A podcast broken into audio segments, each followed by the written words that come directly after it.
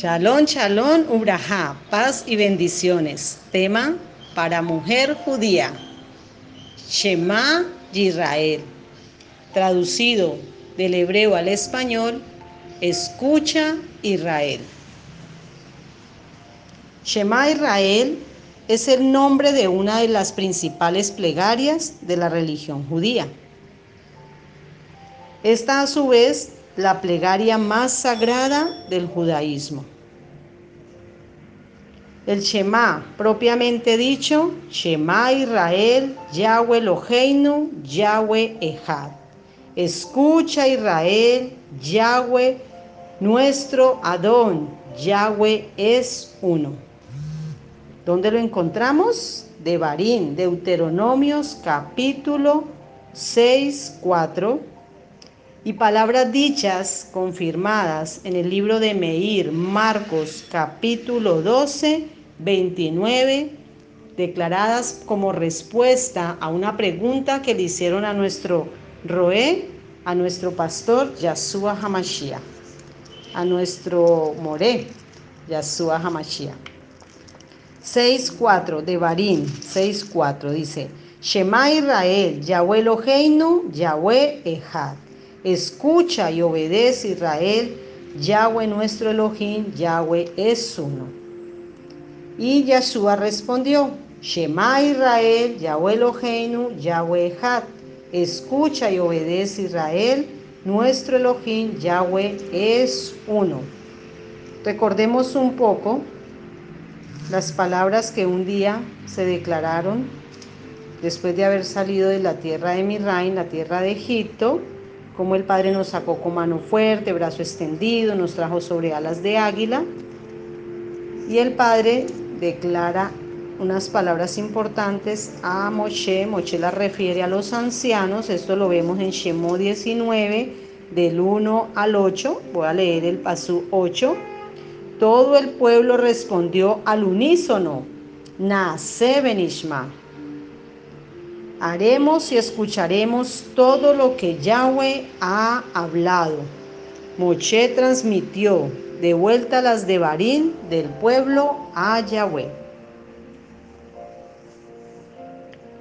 Shema es una afirmación y una declaración de emuná en Yahweh.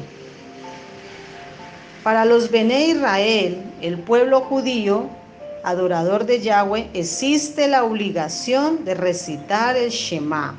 Deuteronomios de Barín 6, 7. 6, 7. Dice así.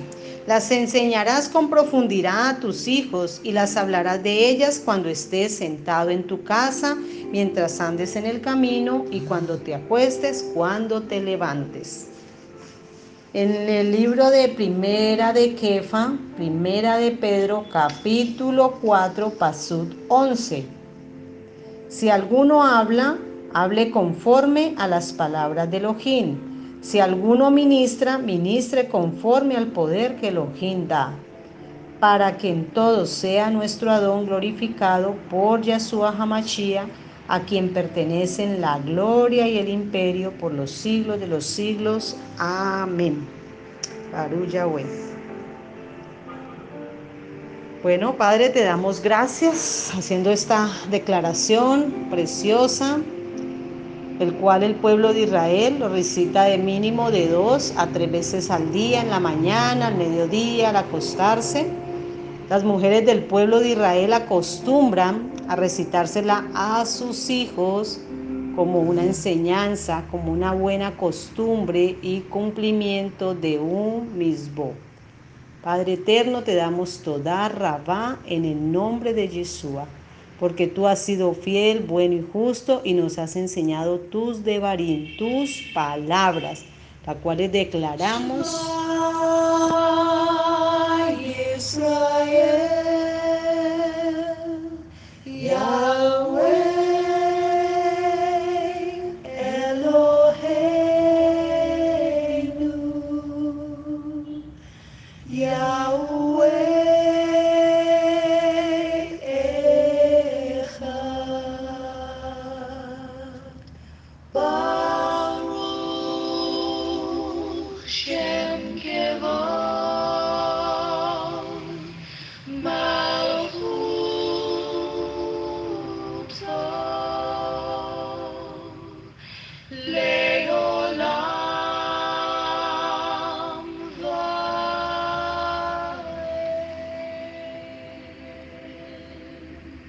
Amén.